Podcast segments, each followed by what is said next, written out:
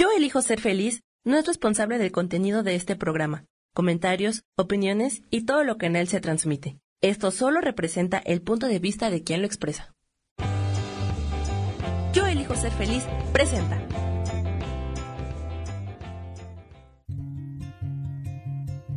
Volver a brillar, volver a sentir vitalidad. Bienvenido al programa.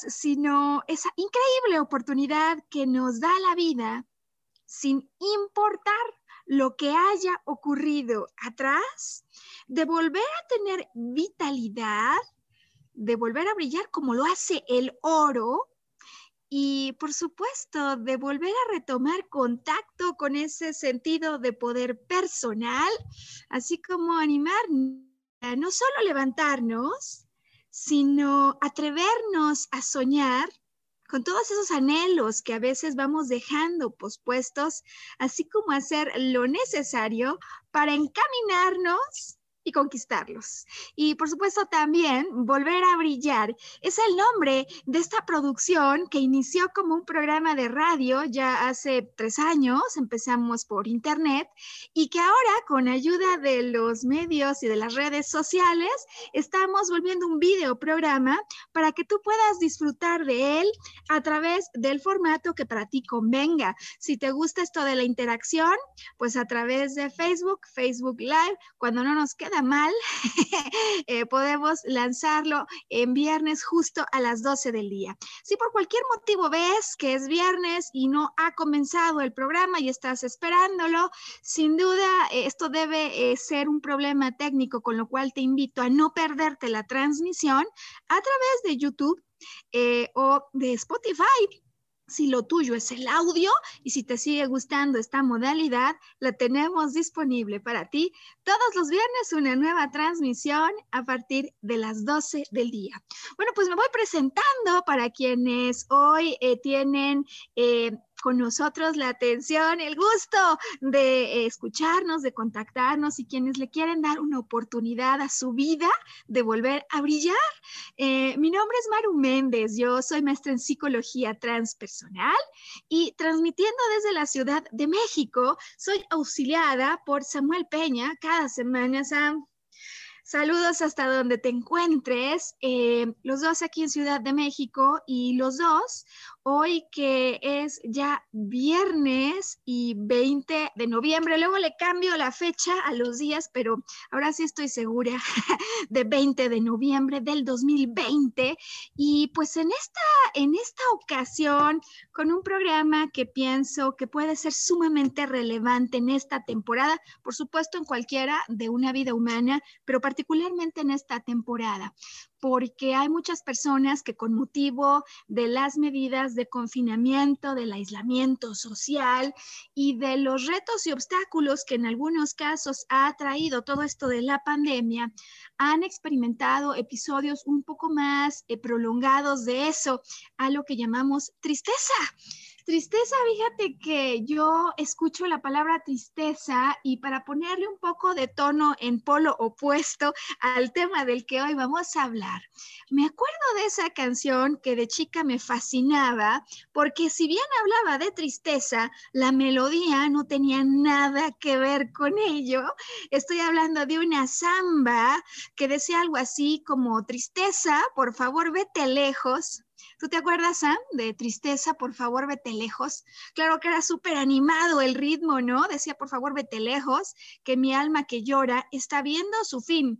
Y bueno, pues es que creemos a veces eso, que el alma está llorando y que el alma tiene un fin, pero el alma, el alma para quienes tenemos creencias espirituales sabemos que no tiene nunca un fin, pero a veces así nosotros vemos las circunstancias que se presentan en nuestra vida como algo que en definitiva viene para darle final a todos nuestros sueños, a nuestras esperanzas y a la posibilidad de estar bien, ¿no? Así a veces lo consideramos. Eh, y la samba aquella que digo que la música, la verdad era que totalmente ah, en la antítesis, ¿no? De, la letra. Eh, la letra continuaba diciendo algo así como ya tengo el corazón herido de amargura, ya es por demás mi padecer. Quiero que vuelvan esos días de alegría, quiero de nuevo cantar. Y bueno, tú la oyes, no la cantas, pero simplemente la bailas y desde luego que la tristeza se te empieza a ir. Eh, y bueno, por supuesto, hoy vamos a titular el programa eh, en apoyo a este recurso de la canción y de su letra, porque a lo largo de esta hora que vamos a estar eh, interactuando, pues por supuesto que nos va a ser de mucha utilidad. Este asunto que la canción titula La Tristeza tiene, sin embargo, una melodía que no tiene nada que ver con la letra. Eh, y déjame plantear entonces el desafío de salida para este programa, que por supuesto estamos titulando Tristeza, por favor, vete y lejos, vete lejos, ¿no? Eh, porque muchas veces es lo que estamos pensando, la letra que estamos repitiendo, la que nos trae abajo eh, más que la melodía de lo que realmente está pasando alrededor de nuestra vida. Eh, ahora bien, desde luego que eh, pues todos pasamos, ¿no? Por malos momentos, son parte del popurrí emocional disponible en una vida humana y son parte de las etapas y de los ciclos por las que todos en algún momento atravesamos. Es decir, sí, todos pasamos por momentos malos, sea que así los percibimos o sea que en verdad estemos eh, atravesando circunstancias desafiantes. Eh, y, hay muchos que dicen que es nuestra decisión quedarnos allí o recrearnos a raíz de lo que estamos viviendo.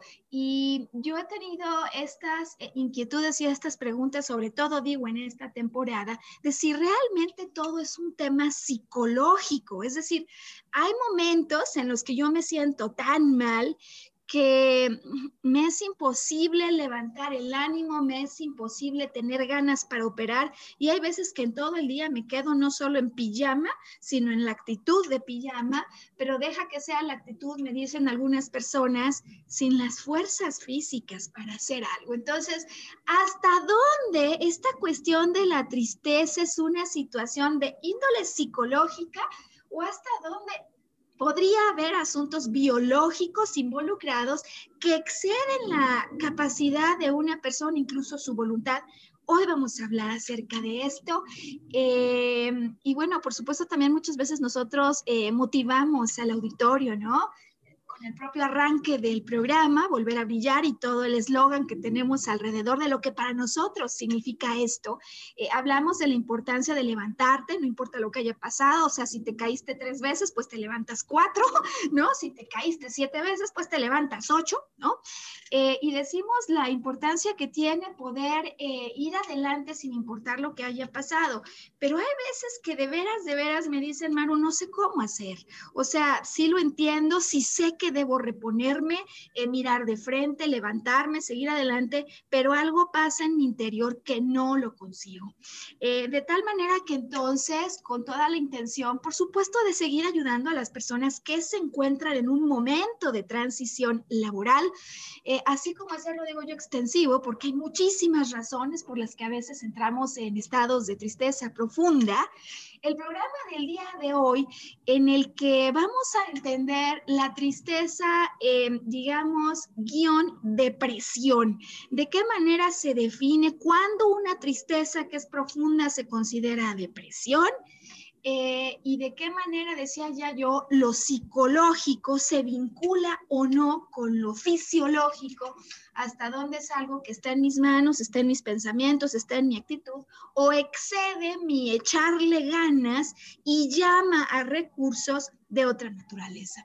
Hablaremos entonces de, por supuesto, las diferentes definiciones que hay. Te voy a hablar de cinco tipos de depresión, incluso para que puedas calibrar en casa con tus amigos, familiares, seres queridos, si alguien con motivo de lo que ha ocurrido este año podría eh, encontrarse en alguno de estos estados, que bueno, es que uno lo sabe, ¿eh? pero ya cuando entiende el tipo, Sí, no, o sea, por supuesto, Sam, yo sé si estoy triste, yo sé si no he tenido ganas, lo que no sé a veces es la severidad de esto. Entonces te voy a proponer hoy una escala para ir entendiendo, graduando el nivel en el que te encuentras y las posibles implicaciones de estar en ciertos niveles o en ciertos estados, así como las recomendaciones. Por supuesto, eh, entendiendo que yo soy maestra en psicología transpersonal, pero que llega un punto dentro del alcance de lo que uno puede trabajar, que esto ya llamaría a el recurso de un psiquiatra, ¿no? Si hubiera temas fisiológicos involucrados y por ahora yo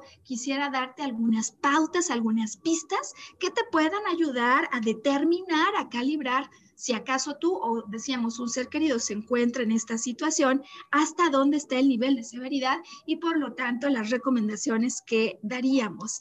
Eh, así que bueno, pues empezando ya, ¿no? ¿Por qué es eh, este tema del que se habla tanto Em, cuando se analizan las cifras de cómo se han impactado las ventas en el mundo farmacéutico, resulta que hay algunas clases terapéuticas que han incrementado eh, en de su participación en la vida, en la vida del mundo y una de ellas es la del sistema nervioso, por todo lo que tiene que ver con estados de ansiedad y depresión que se han incrementado con motivo de toda la incertidumbre, ¿no? Eh, y de todas las implicaciones de lo que ahora vivimos. ¿Qué es la depresión? Si ya habláramos en concreto de esto, eh, ¿cómo estaríamos definiéndola para comenzar a ayudar al auditorio y a las personas que podrían tener alguna preocupación o inquietud por eh, este tema? Bueno, en primer lugar hablaremos de la depresión como un estado de profunda tristeza, no solo tristeza, sino profunda tristeza.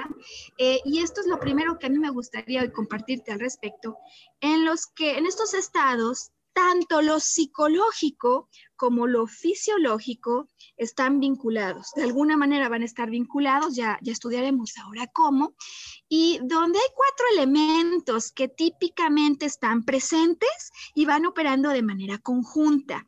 Eh, deseamos, sin duda, el primer eh, factor, un distingo súper característico, estamos hablando de estados de ánimo bajo, tristeza, pero que además empiezan a ser profundas o continuas. O sea, no es que un día me sentí mal y ya hoy se me olvidó. Hay tristeza y un bajo estado de ánimo eh, que, que empieza a hacerse más profundo y empieza a hacerse más prolongado. Eh, el asunto de la tristeza entonces se acompaña por otro elemento que típicamente caracteriza un estado depresivo y es que el asunto no solo está en el bajo ánimo hoy, sino en la falta de interés en términos de mi futuro. Es decir, parece a veces que ha perdido todo sentido seguir intentándolo o seguir, eh, digamos, en esta carrera loca por un no sé qué que no acabo de entender entender. Eh, falta de interés en el futuro o falta de entusiasmo, déjame decirle así. Entonces, segundo elemento, ¿no? Esta falta de entusiasmo futura. ¿Para qué seguir viviendo? No solo es que no le encuentro eh, respuesta a la pregunta, sino que parece que ha perdido sentido todo. Eh, lo que típicamente se acompaña por un tercer elemento y es que hay una, eh, digamos, pauta que a veces no vemos tan clara, pero se llama desvalorización personal. Eh, me siento mal por lo que está ocurriendo y porque además no creo que tenga la capacidad de resolver esto que ahora estoy viviendo. Decíamos que son cuatro elementos. Hemos iniciado con la tristeza profunda, luego con la falta de entusiasmo o interés, cuando todo parece que ha perdido sentido. Después una desvalorización, porque estando como se ven las circunstancias, por lo pronto, bajo mi perspectiva, y hoy es la que por ahora diremos que es totalmente válida. A lo mejor alguien dice que no es para tanto, pero si yo lo veo así, es suficientemente válido este pensamiento para que inicie toda una serie de procesos a mi interior, decía yo, psicológico y fisiológico, eh, de tal suerte que entonces, eh, pues desvaloro mi posibilidad, la posibilidad de mi ser de ponerle una solución a esto, porque posiblemente el gran detonador que ha provocado toda esta cadena tiene que ver con una pérdida que en definitiva eh, se queda fuera de mi posibilidad de recuperar. Tristeza profunda, falta de interés o entusiasmo en el futuro porque simplemente eh, no parece que las cosas tengan sentido, una desvalorización personal desde la perspectiva de aquel que piensa que ya no puede hacer nada, que ha perdido todo lo que estaba en sus manos. Y un cuarto elemento que muchas veces eh, también está allí presente, aunque no lo vemos tan claramente, y es un enorme sentido de culpabilidad. Una culpabilidad que viene a potenciar toda la ecuación que se forma ya por los elementos que hemos mencionado. Culpabilidad en el sentido que yo veo lo que está pasando y me siento todavía más mal porque no tengo, creo, la capacidad de salir avante de esto. Esta culpabilidad es como en matemáticas nos enseñaban los factores que multiplican y a veces los exponenciales que pueden elevar mucho más la sensación de dolor por la que estamos atravesando. Entonces, estos cuatro elementos son los que están típicamente involucrados en un cuadro que ha trascendido una tristeza, digamos, como le llaman en, el mundo del dolor. Hoy estaremos haciendo un paralelo, así como hay un dolor agudo, en lo físico, pues hay un dolor agudo, en lo emocional, un episodio muy específico, muy acotado. Cuando esto ya se empieza a prolongar, cuando no solo es un momento, un pico eh, de dolor, sino que empieza ya a volverse y a instalarse como una parte cotidiana de mi día, de mi semana, de mis meses. Entonces ya estamos surcando los mares que nos llevan al, océano de la depresión, déjame decirle hoy así. Eh, y, y como un gran detonador, porque a veces uno dice es que estoy triste, pero ya ni sé por qué. Eh, o hay quienes dicen lo que pasa es que hay depresiones en las que la verdadera razón que las ocasiona nadie la sabe.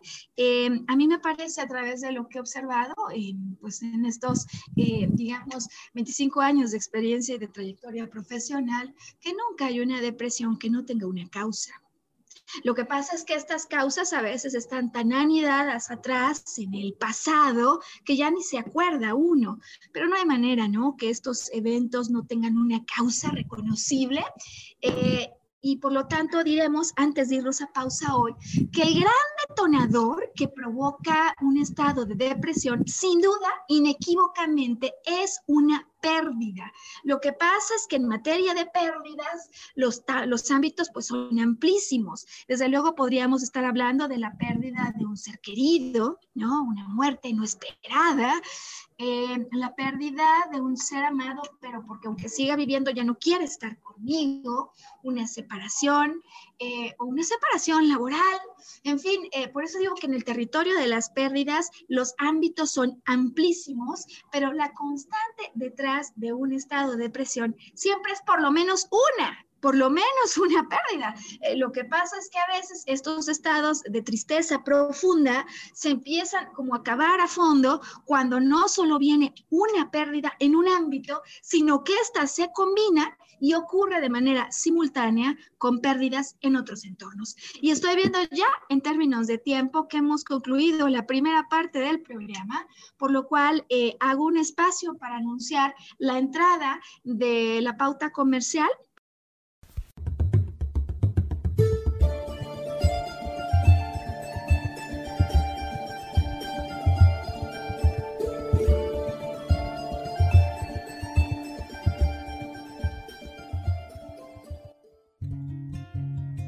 recordar nuestra capacidad de soñar. Mantente conectado que ahora volvemos.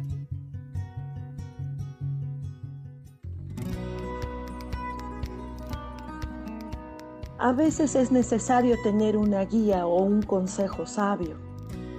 Y qué mejor que sean los animales de poder a través de una sesión que se llama Tonal. Soy Soja hagamos una cita cuando tú gustes. Búscame en mi página que se llama Angelicosidades. No lo olvides.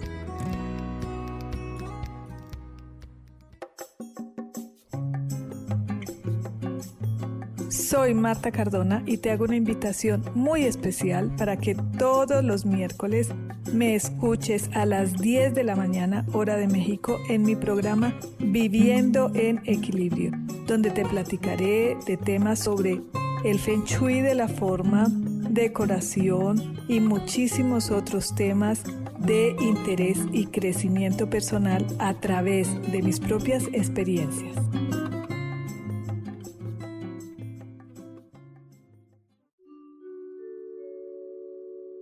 Hola, soy Gracie. Te invito a mi programa Despertando la Magia de Vivir. Todos los lunes a las 12 del mediodía. Un espacio especial donde encontraremos juntos las maravillas de la vida manifestada y más importante aún, descubriremos esa magia de Dios que está dentro de nosotros. Te espero.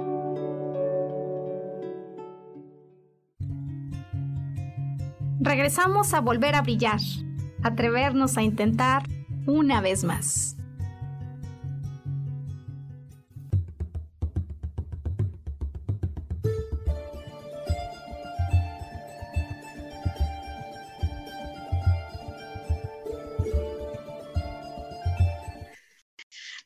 A la segunda parte de este programa que de verdad con todo corazón hemos preparado y queremos entregar eh, para todas estas personas que con motivo de esta etapa de pandemia están viviendo o han vivido eh, momentos de depresión, de tristeza profunda y que en momentos no saben cómo hacer para salir adelante de ella. Hoy dedicando el programa a esto eh, y ahora en esta segunda parte para platicarte de cinco cinco tipos de depresión o estados de tristeza profunda y decía el arranque del programa, sobre todo para darte información que te ayude a calibrar lo que podría estar ocurriendo para poder determinar eh, cómo está tu caso, tu situación, aclararla y en ese sentido determinar si de lo que se trata tan solo es de terapia, digamos, o recursos en materia psicológica o si valdría la pena, en definitiva, tu consulta a un especialista psiquiatra, porque podría haber asuntos de química,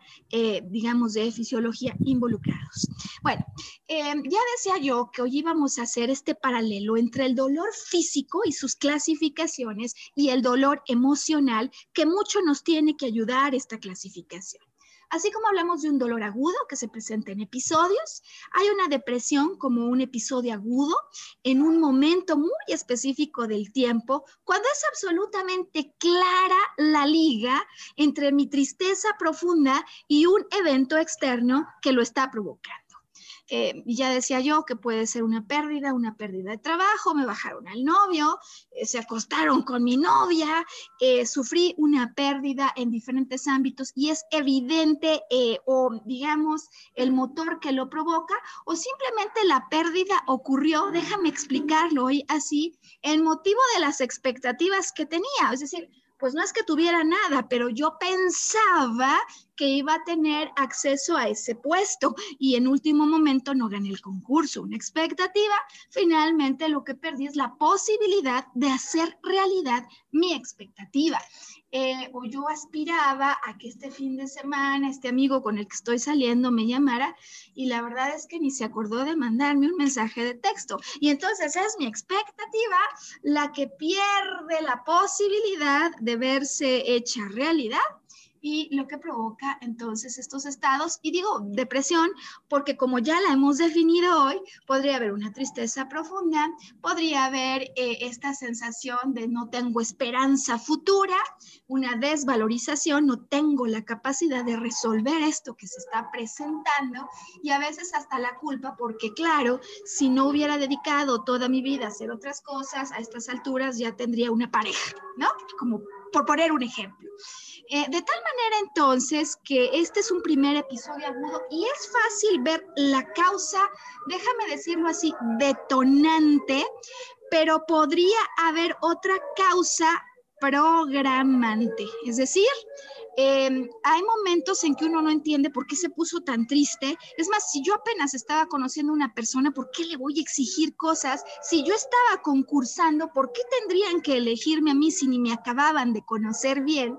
Pero es que el asunto es que en estas depresiones, cuando la tristeza es muy profunda, es muy profunda porque típicamente hay algo más. Hay eventos del pasado que ocurrieron y que son los que están jalando la tristeza todavía más abajo. Entonces, primer tipo eh, de tristeza profunda, un episodio agudo muy claro, veo la causa, puede ser que sea esto que está ocurriendo ahora o lo que ocurrió 20 años atrás en esa materia que no he acabado de procesar, dolores que no he acabado de expresar e interpretaciones de cosas que ocurrieron atrás que no he acabado de afinar o de dejar en un sentido a favor de mí mismo, ¿no? Eh, algo que se ha observado y que se ha estudiado muchísimo en términos de depresión es eh, cómo juega, digamos, en contra de tu ánimo esta idea de que en la vida todo se trata de ganar o de perder. Eh, y que a veces sin darse cuenta los padres como consecuencia de lo que sus padres les enseñaron, les enseñan a sus hijos. Es decir, todos los que pertenecemos al club de los territorialistas, que vivimos bajo la creencia de que en la vida todo es perder o ganar, podríamos ser mucho más propensos a caer en estos estados de tristeza profunda cuando interpretamos todo lo que nos ocurre como una pérdida o una ganancia, es decir, cuando no hay posibilidad de empate o cuando no hay posibilidad de que en el juego haya otra regla distinta a ganar o a perder eh, y que en definitiva se llama la regla del crecimiento, porque no hay crecimiento si no hay experiencia y no hay éxito, muchas veces algunos dicen, si no hay fracasos previos, ¿no?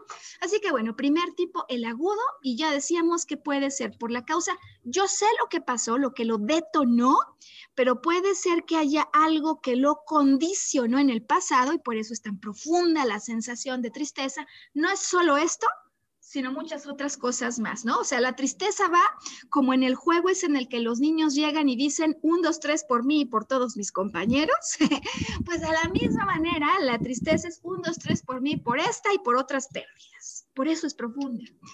Vamos al segundo tipo.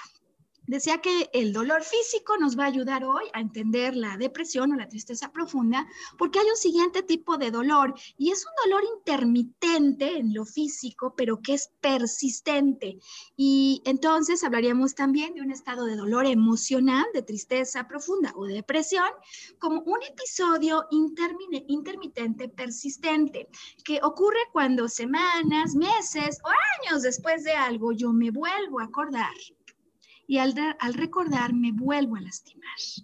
Eh, decía ya en el pasado, y aquí aplica igual, que se trata de dolores que no he acabado de expresar, de procesar, y me dicen, Maru, ¿cómo procesar? Pues procesar en el sentido de hacer las paces con lo que ocurrió cuando obtengo una interpretación más amorosa de ese episodio que viví eh, que quizá no haya acabado ni siquiera de hablar conmigo mismo. Entonces, este episodio intermitente, persistente, lo que en definitiva nos viene a explicar es que no hemos acabado de hacer las paces con algo y que no hemos acabado de conseguir una interpretación amorosa para esto que nos está sucediendo. Eh, a mí me, me, puedo acordar muy bien de este episodio cuando hace años, durante mi carrera profesional, yo desperté a una realidad que no conocía y es que amaba motivar personas. Eh, y eso fue eh, algo de lo que me di cuenta, o sea, desperté a esta realidad cuando trabajando eh, en una empresa con fuerzas de ventas, me di cuenta que amaba estar cerca de ellos, motivarlos, darles cifras, ayudarles a entender lo que pasaba.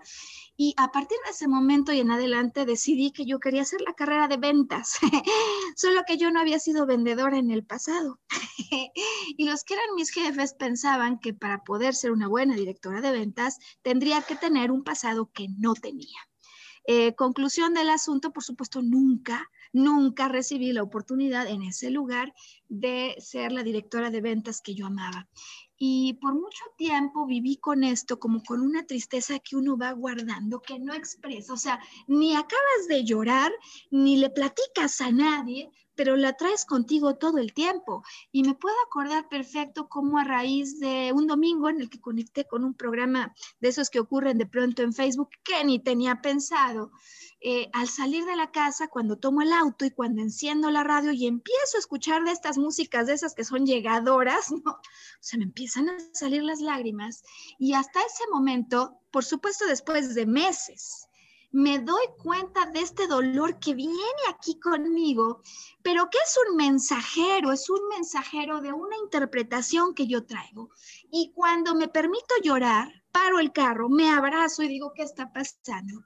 Cuando acabo de llorar, como hace un niño, en eso siento como llega el pensamiento de no me valoraron, es decir, el dolor que subyace es una interpretación que no es la que yo creía, o sea, no es, no fue la directora de ventas, sino no me valoraron y eso me duele más.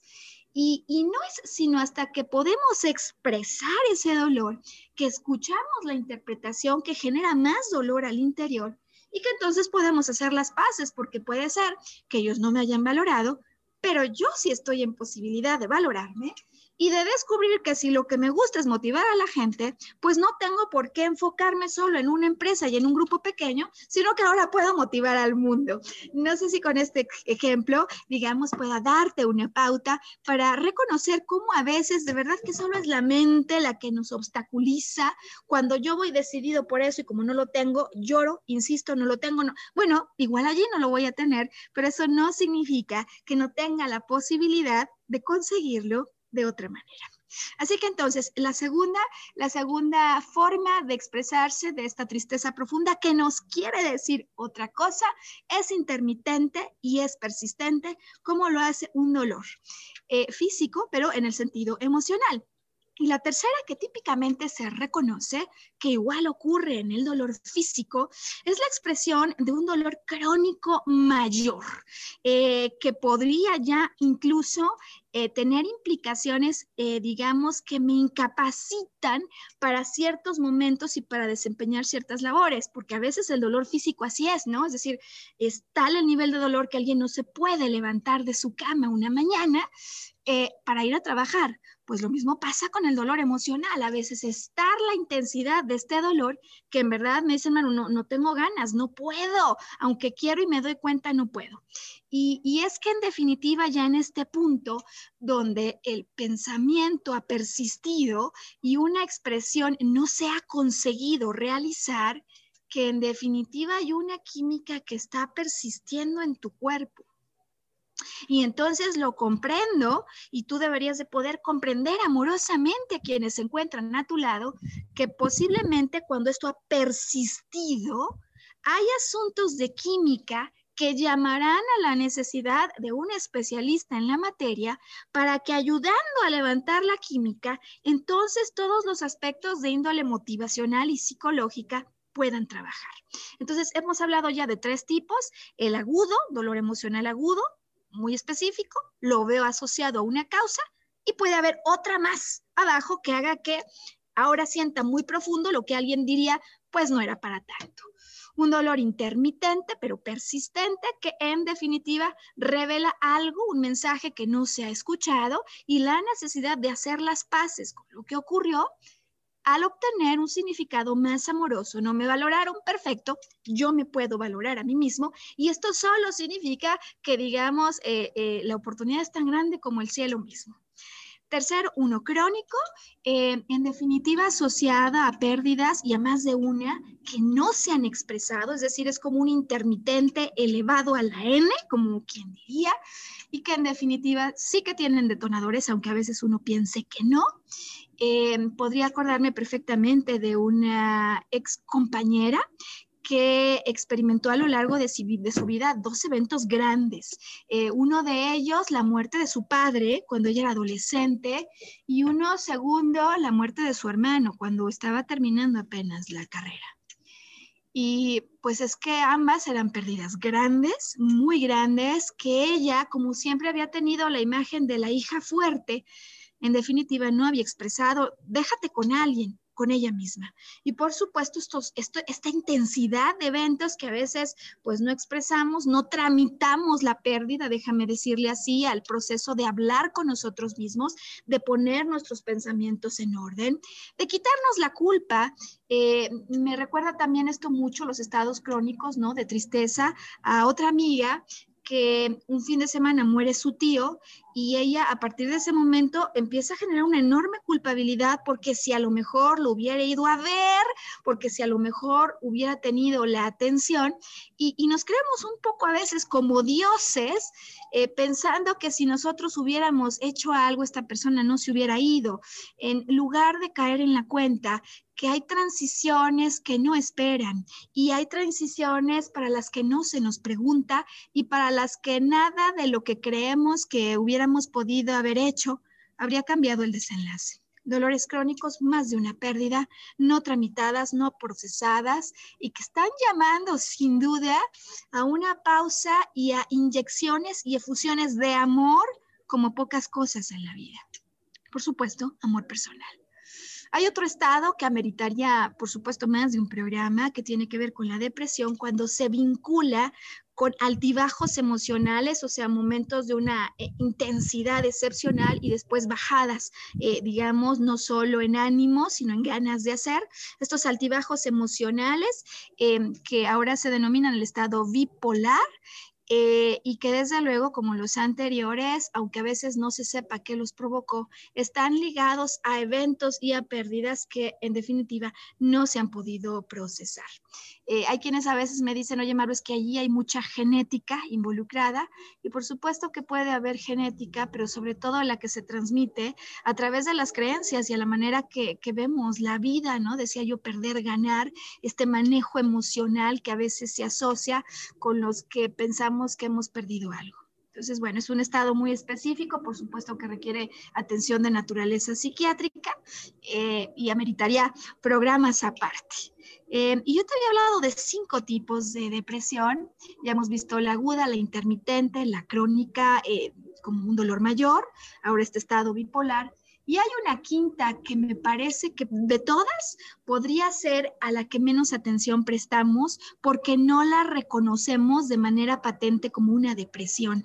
Y me refiero a la depresión compensada a través del exceso de, del exceso de alcohol, del exceso de sexo, del exceso de trabajo, del exceso de deporte, es decir, esa tristeza que subyace, que no se ha expresado, pero que la podemos identificar a través de alguien que está digamos, totalmente abocado a una acción, a una labor que en definitiva parece descompensada. Es una compensación que estamos tratando de hacer por un duelo no realizado, por no acabado de realizar, eh, con excesos, incluso para aquellos que de pronto eh, optan por estados de alegría demasiado exagerada, ¿no? Cualquiera de estas exageraciones podría estar hablándonos de un estado de tristeza profunda que por supuesto que tiene una causa, decíamos que son las pérdidas las que normalmente están vinculadas, eh, que no hace falta que fueran pérdidas de cuantías para otros eh, significativas, para uno es suficiente lo que ocurrió para provocar esto.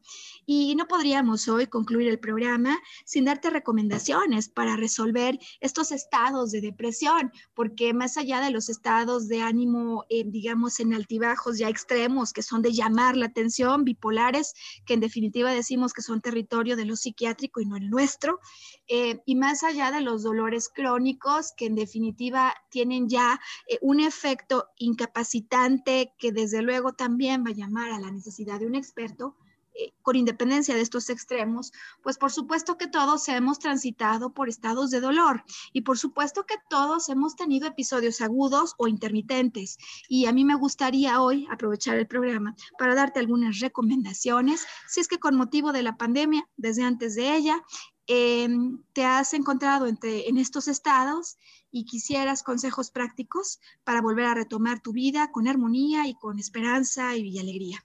Así que vamos a hacer en este momento la pausa comercial para los formatos del programa que la requieren y en cuanto regresemos eh, de la pausa comercial, vamos a la tercera parte del programa hoy. Tristeza, por favor, vete lejos cómo se puede hacer para que se vaya lejos esa tristeza.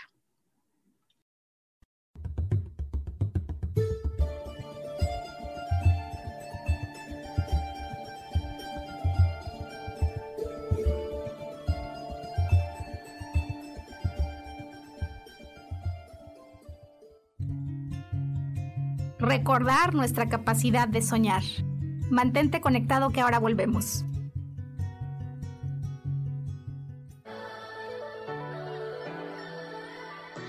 ¿Cómo sería vivir desde el corazón y sintiéndote apoyado en todo momento? ¿No sería maravilloso? Escucha espiritualidad día a día, donde descubriremos esto y también practicaremos esa energía que llamamos Dios. Puedes encontrarme en los canales de Yo elijo ser feliz.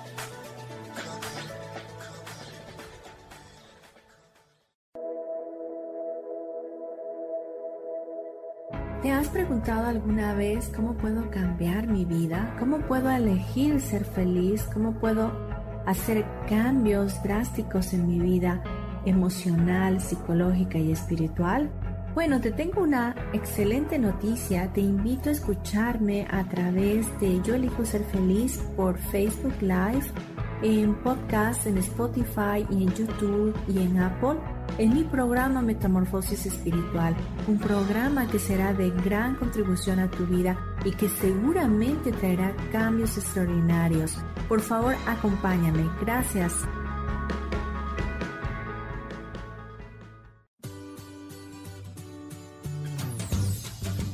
¿Y por qué hoy no? ¿Y por qué hoy no decides ser una persona diferente? ¿Y por qué hoy no te decides hacer ejercicio? ¿Y por qué hoy no le llamas? ¿Estás de acuerdo que es difícil a veces tomar decisiones? ¿Que no sabes qué camino tomar? Pues aquí en mi ¿Por qué hoy no? vas a poder tomar decisiones a través de las cartas del tarot. Sígueme en mi podcast y ¿Por qué hoy no? En Yo elijo ser feliz. Nos vemos todos los miércoles a las 12 de la tarde.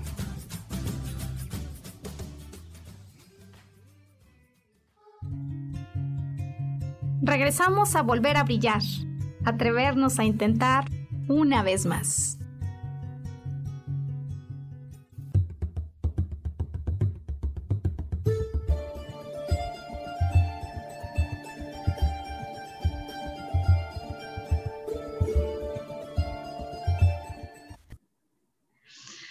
Pues volver a brillar eh, este viernes, que es 20 de noviembre, ahora sí no me equivoco, hablando de la tristeza profunda, eh, no porque nos guste, sino porque en definitiva a veces llega y se queda un poco más de lo que quisiéramos en nuestra vida, eh, ya explicando hoy que hay diferentes tipos de tristeza que se vinculan no solo con una falta de ánimo, sino una falta de interés, que típicamente también está mezclada una desvalorización personal ante lo que uno piensa que es la imposibilidad de resolver eso que me está ocurriendo.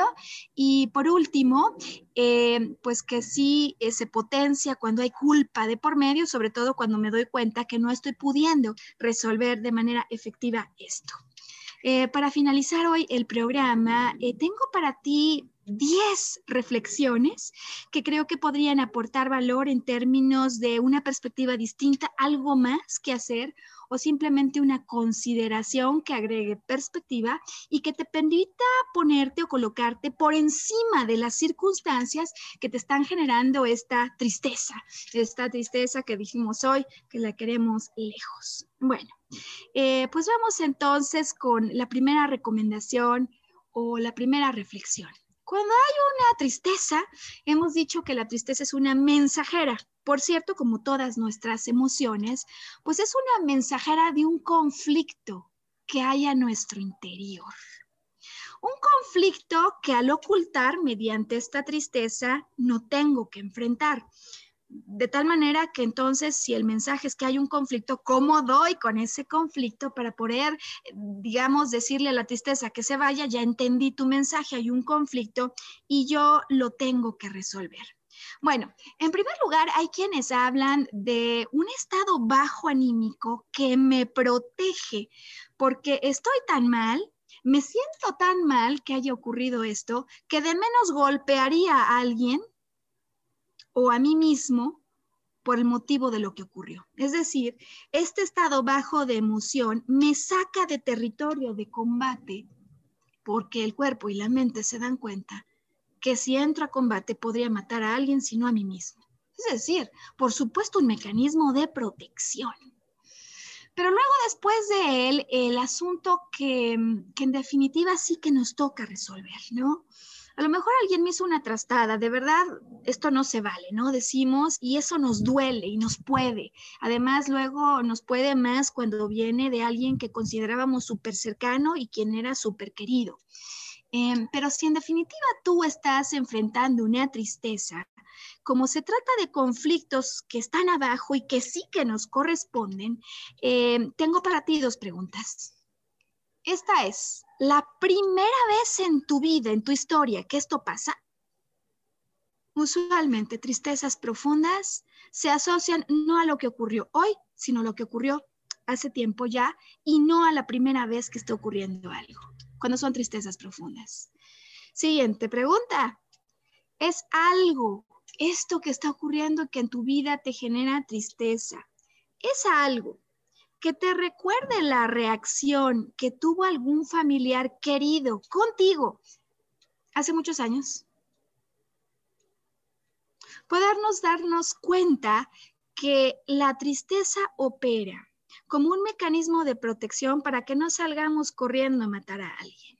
O que la tristeza opera como a la alerta, la alarma, como el recordatorio de asuntos que dejamos pendientes por resolver en el pasado cuando posiblemente no estábamos en capacidad de resolverlos, es la primera cosa o la primera reflexión que valdría la pena tomar en cuenta cuando uno piensa que no hay manera, que siempre le pasa a uno algo y no puede acabar de ser feliz. No se trata de eso, si te está volviendo a pasar, si persistes, si te encuentras con situaciones que se repiten, en definitiva son llamados a la acción, son llamados a la acción de cosas que te corresponden. El dolor entonces es un llamado a la acción. ¿Cómo le entiendo a este llamado? Eh, pues a lo mejor yo siempre quise despedirme de papá que murió hace años y no lo hice. Hay técnicas psicológicas que te pueden ayudar a resolverlo y a despedirte de él, digamos, eh, de otra manera. Por supuesto que se puede. A veces pensamos que no porque estamos limitados a la forma tradicional en que hemos visto las cosas, pero hay técnicas transpersonales súper potentes que pueden ayudarte. Em, bueno, y desde luego creo que el entendimiento de la vida que cambia no como el ganar o perder, sino como en definitiva un continuo tomar y soltar, tomar y soltar, porque el día que nos vamos, nos vamos a ir prácticamente sin nada, excepto por todo aquello que hayamos cultivado en nuestro propio ser interior y como nos hayamos desarrollado.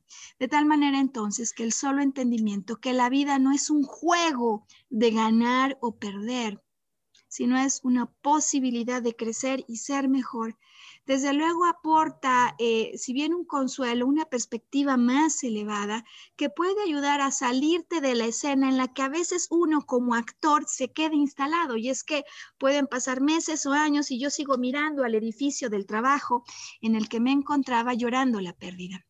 En definitiva, eso no va a ayudar. Hay que recordar entonces que la vida es un continuo y que eso que viviste es una etapa.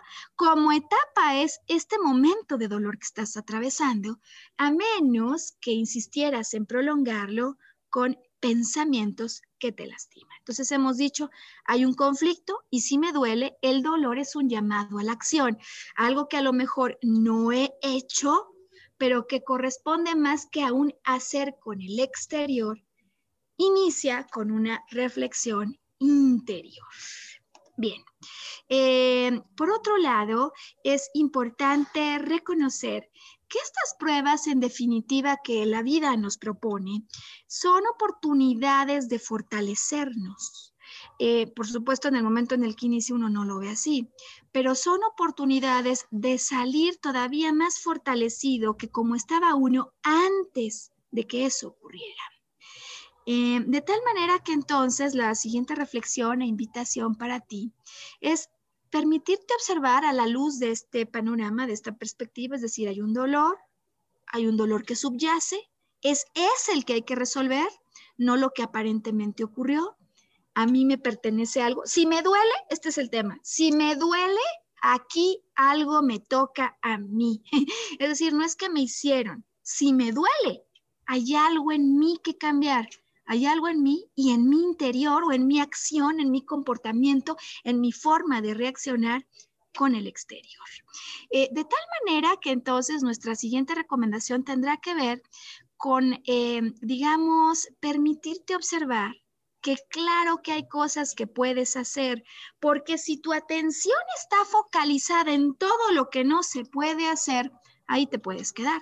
Y por supuesto no puedo traer de nuevo la vida a la tía que se fue, a veces no puedo traer de regreso al exnovio que me dejó. Claro que hay cosas que no voy a poder hacer, porque de hecho de eso se trata la transición porque al soltar gano algo distinto para los que les gusta esto del ganar y el perder, y lo que gana se llama crecimiento, llama, se llama fortalecimiento. Eh, pero en todo caso, sí hay cosas que puedo hacer que me corresponden sacar tu vista, tu enfoque obsesivo de todo lo que no puedes hacer, soltarlo, para poderte enfocar en lo que esto te deja y en lo que sí puedes hacer, en definitiva, es una manera que puede ayudarte a obtener un ángulo distinto. Es decir, por supuesto que nada de lo que ocurrió me hubiera gustado que ocurriera. Si por mí fuera, ojalá y las cosas nunca hubieran sucedido así o hubiera ocurrido algo distinto. Pero dado que esto ocurrió, si acepto yo que en definitiva hay cosas por las que no puedo hacer nada y dejo de pelear con ellas, entonces en el escenario adquiere máxima potencia el reflector sobre mi persona. Y aquí sí hay cosas que puedo hacer yo. Vamos entonces, ¿te parece por la tercera recomendación? La primera, si hay dolor, hay algo que puedo hacer yo, a mí me corresponde. Y la segunda, si a mí me corresponde, mejor me enfoco en eso que en todo lo que no depende de mí. ¿Dónde comienza esto? Esto comienza con el amor personal y allí va mi tercera recomendación. Eh, si hemos dicho que en una tristeza profunda, en una depresión, la desvalorización está involucrada, entonces una primera alternativa que te puede ayudar a ti y a tus seres queridos para comenzar a darle la vuelta y a mover y agitar las cosas, eh, esto inicia con acciones de amor personal. Digamos, por ejemplo, comenzar por quitarse la ropa, la pijama, em, porque el solo hecho de portar la pijama y la energía, digamos, que, tiene, es una energía de, relajación, de descanso, de no movimiento. Pues quítate la pijama, es más, ni siquiera te pongas pants, ponte un vestido con el que te veas fabulosa. Eh, por lo pronto, vuélvete a maquillar, si, es, si esto es algo que además te gustaba y te recuerda la alegría que hay en tu cara actos de amor personal. Oye, pues que todo el día me veo con este suéter encima todo cochino y, por Dios, actos de amor personal, si la desvalorización es lo que está allí detrás de esta tristeza profunda, pequeños actos de amor personal, como una flor que requiere regarse diario, eh, pueden ayudar a cambiar eh, la emoción de lo que está ocurriendo. Ya dijimos, no en estados bipolares, no en estados crónicos, que llaman química, que llaman a un psiquiatra especialista, pero sí a todos los demás, a los estados de tristeza aguda, de intermitente, actos de amor personal que te empiezan a hacer recordar la potencia que tienes, los talentos que tienes, así como estos regalos de amor en lo físico, como en la estimulación psicológica, esos momentos en que hiciste cosas grandes, esos momentos en que había personas que te valoraban tanto que en definitiva no eras solo tú quien lo veía, sino otros más. Pequeños actos de amor personal es nuestra tercera recomendación. Siguiente recomendación, y hay personas que dicen, Maru, pues yo llevo toda la vida y nunca lo había hecho. Pues yo digo, nunca es tarde. Nunca es tarde para comenzar con el autoconocimiento que nos puede llevar a la autoaceptación. Y autoconocimiento y autoaceptación son claves para tu felicidad y para tu bienestar. ¿En qué sentido? A lo mejor yo toda la vida tuve un padre que me regañaba porque no tenía, eh, digamos, una capacidad atlética como mis hermanos. Pues ya está. Posiblemente yo no tengo esos regalos atléticos, pero tengo muchos otros talentos poder reconocer cuáles son mis talentos, qué es eso que me hace único, no lo que querían mis papás, no lo que a lo mejor mis amigos hubieran deseado, no. O sea, no todo eso que a través de tu entrenamiento social se te impone, sino todo eso que cuando haces gozas de corazón y simplemente y de manera natural y sin esfuerzo ocurre. Talentos que traemos que nos ayudan al reconocernos, a aumentar la propia valía personal. Si no lo has hecho, no importa la edad, siempre estás en posibilidad y hay muchos mecanismos psicológicos que te pueden ayudar. Bueno, vamos con la siguiente recomendación. Eh, si hay algo que nos, eh, digamos, produce más dolor, es lo que ocurrió. Lo que ocurrió ocurre una vez. Pero con nuestro pensamiento, las repeticiones son instantáneas y como en cine, permanencia voluntaria. Y por supuesto que no solo es el amor y la autoaceptación, sino lo que pensamos repetidamente, lo que puede eh, conseguir perturbarnos y empezar a ser prolongados estados de dolor que traen un mensaje, pero que una vez que uno escucha el mensaje, se pueden ir corriendo. De tal manera entonces que el descubrimiento del poder mental que tiene, eh, aquello en lo que estás pensando, eh, para las personas que con frecuencia caen en estados de tristeza eh, o que empiezan a atravesar por una etapa de mucha tristeza, mi pregunta siempre es, ¿qué estás pensando cuando estás triste? ¿En qué estás pensando? Consigue una libreta, tráela contigo o simplemente utiliza la libreta de notas de tu teléfono celular.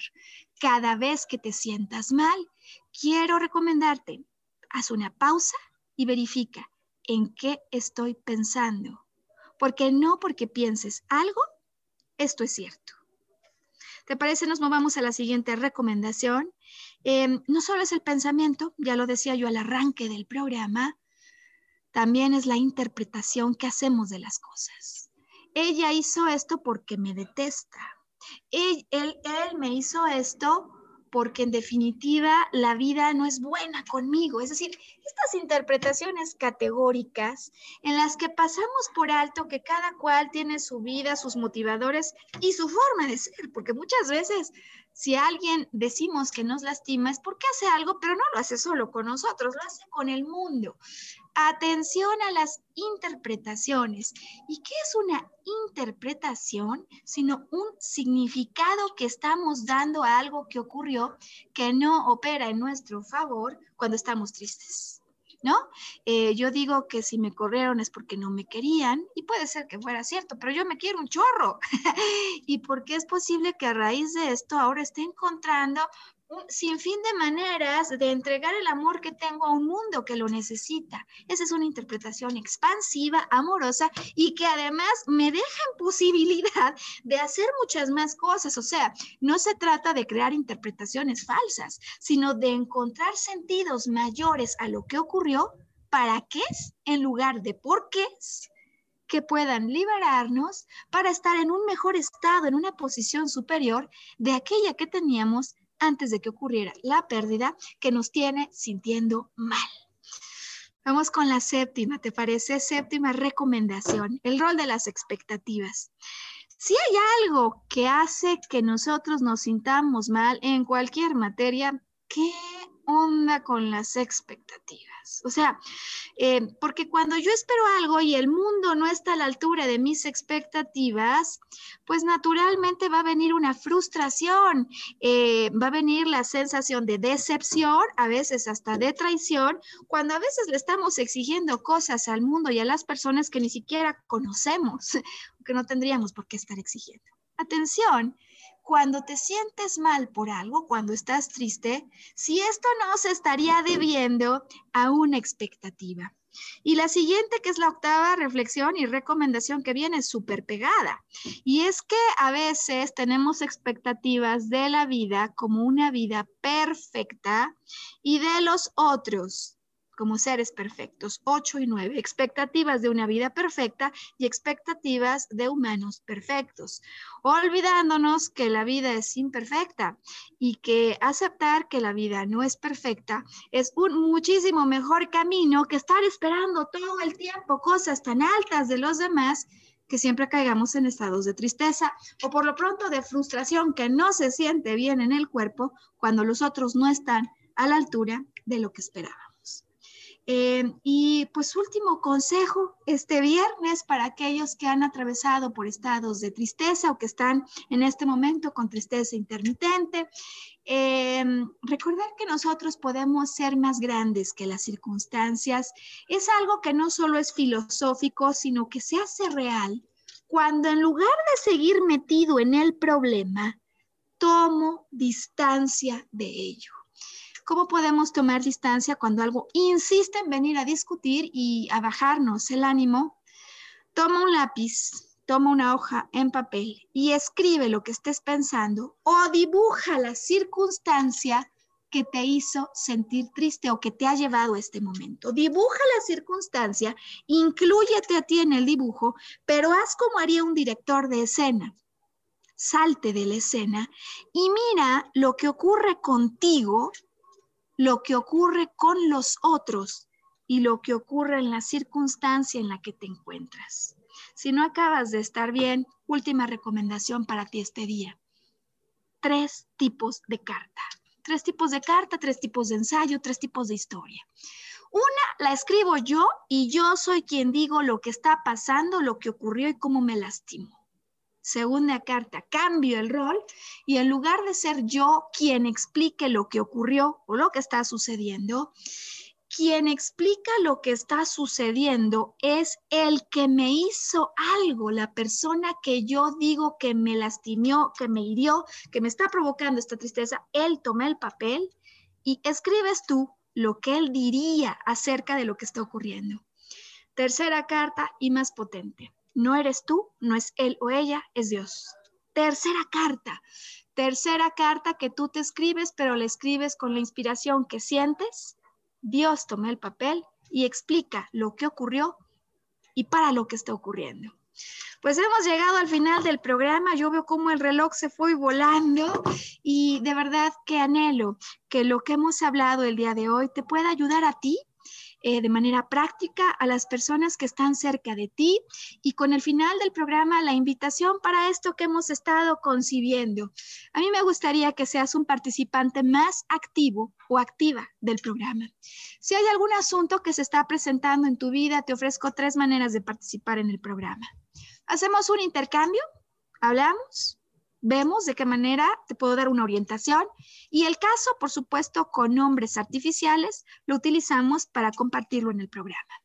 Segunda manera de participar, si tú quieres intercambiar con nosotros y entrar al video, te estoy esperando para que puedas venir con nosotros e intercambiar en el programa. O si como alguien muy querido me dijo, Maru, yo no quiero salir en video, pero puedo hablar, grabamos y como parte del programa ofrecemos el intercambio para que lo que haya ocurrido pueda servir a otras personas. Tres maneras de ayudar. La intención, poder tomar un caso y una historia personal que sirva para otros y darte recomendaciones para acompañar nuestro contenido de tu caso práctico. El caso práctico lo pones tú a partir de ahora. ¿Cómo me entero? www.marumendez.com nos dices, nos contactas y nosotros, yo personalmente, me pondré en contacto contigo. Pues que este fin de semana sea un fin de semana para brillar, para recuperar felicidad y que si has encontrado de valor este programa, lo puedas compartir con las personas que sabes desde ya que se podrían beneficiar. Que elijas ser feliz y que elijas conectar con nosotros cuando en una semana estemos listos para una nueva transmisión en la que tú podrías participar. Hasta entonces.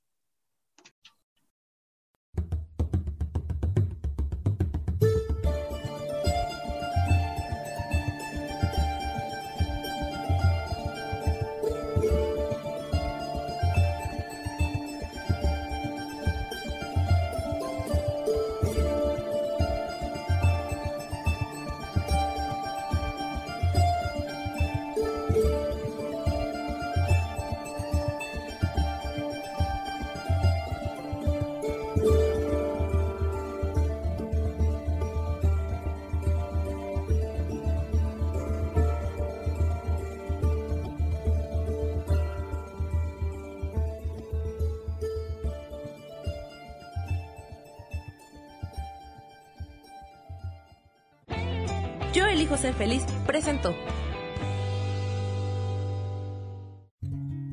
Volver a brillar. Recuperar la sensación de tu poder personal. Nos vemos en la siguiente transmisión de este programa. Esta fue una producción de Yo elijo ser feliz. Derechos reservados.